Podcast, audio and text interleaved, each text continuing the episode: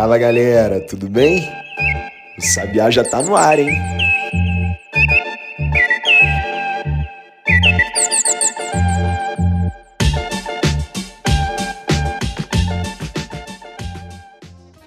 Quinze de março de 2022. Sejam bem-vindas e bem-vindos ao Sabiá no Ar, o podcast diário do Correio Sabiá. Eu me chamo Maurício Ferro e agora você escuta os principais destaques do noticiário. Mas antes disso, não se esqueça de seguir o Sabiá e de ativar as notificações. Seja aqui nessa plataforma em que você está escutando o podcast ou nas nossas outras redes sociais. Além disso, compartilha também o Sabiá com alguém que precisa de informação jornalística confiável e de qualidade. Essa é uma das formas que você tem de apoiar o nosso trabalho independente. E agora sim, vamos às principais notícias do dia. Bom, como tem sido habitual, vamos começar falando pela guerra. A Rússia e a Ucrânia, elas começaram na segunda-feira uma nova rodada de negociações por um cessar-fogo. Aliás, essa já foi a quarta rodada.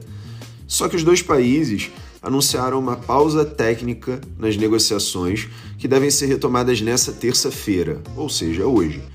Os motivos da pausa não foram muito bem detalhados pelas duas partes. Sabe-se que havia uma expectativa maior dessa vez para um avanço positivo, ou seja, para que se chegasse mais perto, pelo menos, de um cessar-fogo. Isso porque os dois países se mostraram mais otimistas com as conversas durante o final de semana. Por outro lado, depois que as negociações começaram nessa quarta rodada, o representante ucraniano Mikhailo Podolyak disse que a comunicação entre as duas delegações estava difícil. E também é hoje, nessa terça-feira, que a Ucrânia planeja abrir nove corredores humanitários para retirar civis e entregar suprimentos em Mariupol, cidade que continua sitiada. A gente sempre lembra, foi em Mariupol que teve aquele caso da maternidade bombardeada em que várias fotos circularam tanto pelos jornais quanto pelas redes sociais, mostrando mulheres grávidas feridas sendo carregadas de maca. E nessa segunda-feira, os primeiros civis até conseguiram escapar de Mariupol, mas um comboio de ajuda teve sua passagem bloqueada. Mudando um pouquinho de assunto, mas ainda falando da guerra, os primeiros ministros da Polônia, da República Tcheca e da Eslovênia viajaram de trem com destino a Kiev nessa terça para mostrar apoio à Ucrânia. Enquanto isso, nos Estados Unidos, a porta-voz da Casa Branca disse que a Rússia sofrerá uma severa reação da comunidade global caso, fa caso faça uso de armas químicas na guerra na Ucrânia. Ela não especificou qual seria exatamente a reação dos Estados Unidos numa situação como essa. Falou apenas que o mundo responderia. E a ONU, Organização das Nações Unidas, informou na segunda-feira que a guerra na Ucrânia ameaça o fornecimento global de alimentos. Não é nada exatamente novo, mas é uma novidade a ONU se posicionando dessa maneira. E a gente lembra que mais de 40 países africanos importam pelo menos um terço do trigo que consomem da Ucrânia e da Rússia. A gente tem visto aqui diariamente como a guerra na Ucrânia tem afetado o valor das commodities. Trazendo um pouquinho para a realidade brasileira, o presidente do Senado, Rodrigo Pacheco, do PSD de Minas Gerais, criticou nesta segunda-feira a alta dos preços dos combustíveis no país e disse que o Congresso tem levantado algumas discussões para exigir uma participação da Petrobras na redução desse impacto, na condição de uma empresa que tem uma função social, nas palavras do próprio Pacheco. À medida em que os preços dos combustíveis continuam a crescer no país, vai aumentando a pressão na petroleira por uma participação social. O próprio presidente Jair Bolsonaro já deu declarações nesse sentido no ano passado, o que fez, na época, talvez você se lembre, as ações da empresa desabarem. Para fazer um pequeno contexto do que está acontecendo, a Petrobras ela tem uma política de preços de paridade com o mercado internacional. Então, num momento como esse, por causa da guerra entre Rússia e Ucrânia, o valor do barril do petróleo está disparando no mundo todo.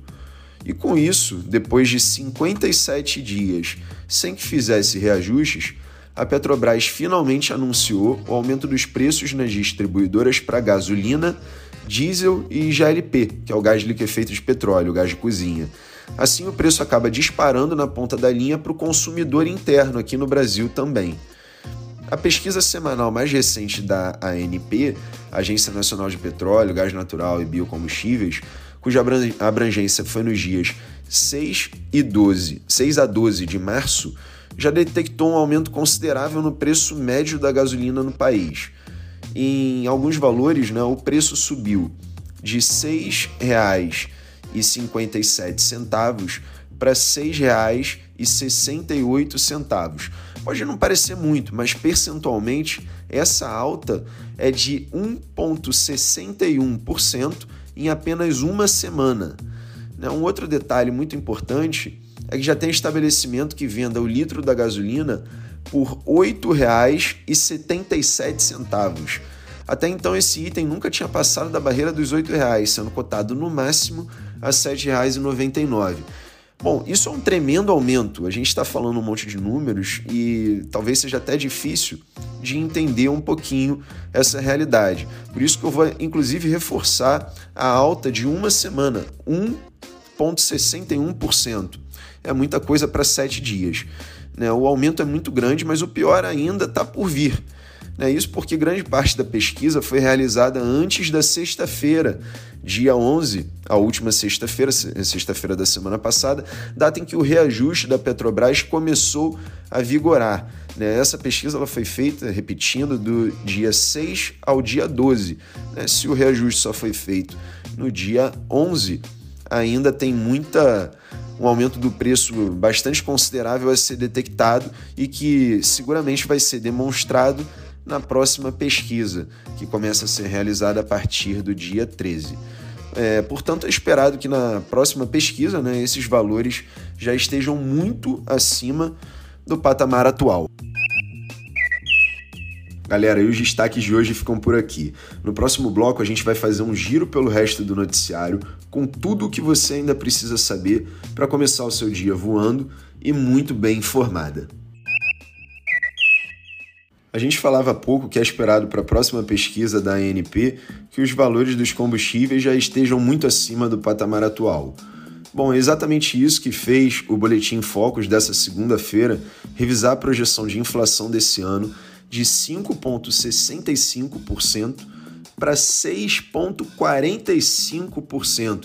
É uma disparada enorme. Para quem não sabe, o Boletim Focus ele sai toda semana, sempre às segundas-feiras, e reúne as expectativas do mercado financeiro com os seus principais agentes sobre indicadores econômicos. E a gente está falando da inflação, da taxa de juros, por exemplo. Mas normalmente o que acontece é que o relatório aponta pequenas correções para cima para baixo, coisa de 0, alguma coisa. Às vezes o mercado até mantém a projeção estável. Só que dessa vez, depois do reajuste da Petrobras, a expectativa da inflação disparou essa disparada da expectativa da inflação também reforça a atenção que vai ser dada para a reunião do Copom, o Comitê de Política Monetária, que ocorre hoje, terça-feira, e também amanhã, nessa quarta, com provável ajuste de um ponto percentual na taxa básica de juros, a Selic. Uma rápida explicação. Quanto maior a expectativa de inflação, maior também a expectativa de que seja feito um ajuste na taxa, na taxa básica de juros, com o objetivo de conter a circulação do dinheiro e, assim, conter também a alta dos preços. E por falar nisso, o órgão equivalente ao Copom, só que nos Estados Unidos, coincidentemente também começa a se reunir nessa terça. Essa é uma das maiores fontes de atenção no mercado, porque o ciclo de aperto monetário nos Estados Unidos é esperado para março, esse mês que a gente está. Hoje, os norte-americanos praticam uma taxa de juros próxima do zero, mas com a acentuação da inflação global e com base nos indicadores de lá, os agentes financeiros esperam que haja um aumento da taxa básica da economia norte-americana. A pergunta não é mais se haverá esse aperto, mas sim de quanto será esse aperto monetário. Galera, por hoje é só. O Sabiá no Ar vai ficando por aqui. Mas se você gosta do nosso podcast e quer ficar por dentro da publicação de novos episódios, não deixe de seguir o Correio Sabiá, seja aqui ou nas outras redes sociais, arroba Correio Sabiá. A gente está no Instagram, está no Twitter, está no LinkedIn. Envia um resumo diário de notícias por escrito, pelo WhatsApp, e tem também um site no qual a gente desdobra alguns assuntos do noticiário. O Sabiá no Ar ele é publicado no Spotify, de segunda a sexta-feira, a partir das 8 horas da manhã. A produção, apresentação e edição do podcast é feita por mim, Maurício Ferro, criador e diretor do Correio Sabiá. Esse, aliás, é um trabalho de jornalismo independente que eu produzo há mais de três anos. A edição do áudio é da Bia Brito. As trilhas sonoras são de autoria do Rafael Santos e a identidade visual do João Gabriel Peixoto. Lembrando que se você gosta do Correio Sabiá, compartilhe ele com alguém. Sempre tem um parente, um amigo que precisa de informação confiável e de qualidade, ainda por cima resumida e logo cedo de manhã, todo dia. Hoje, como eu falei, a gente vai ficando por aqui, mas amanhã tem mais. Até a próxima!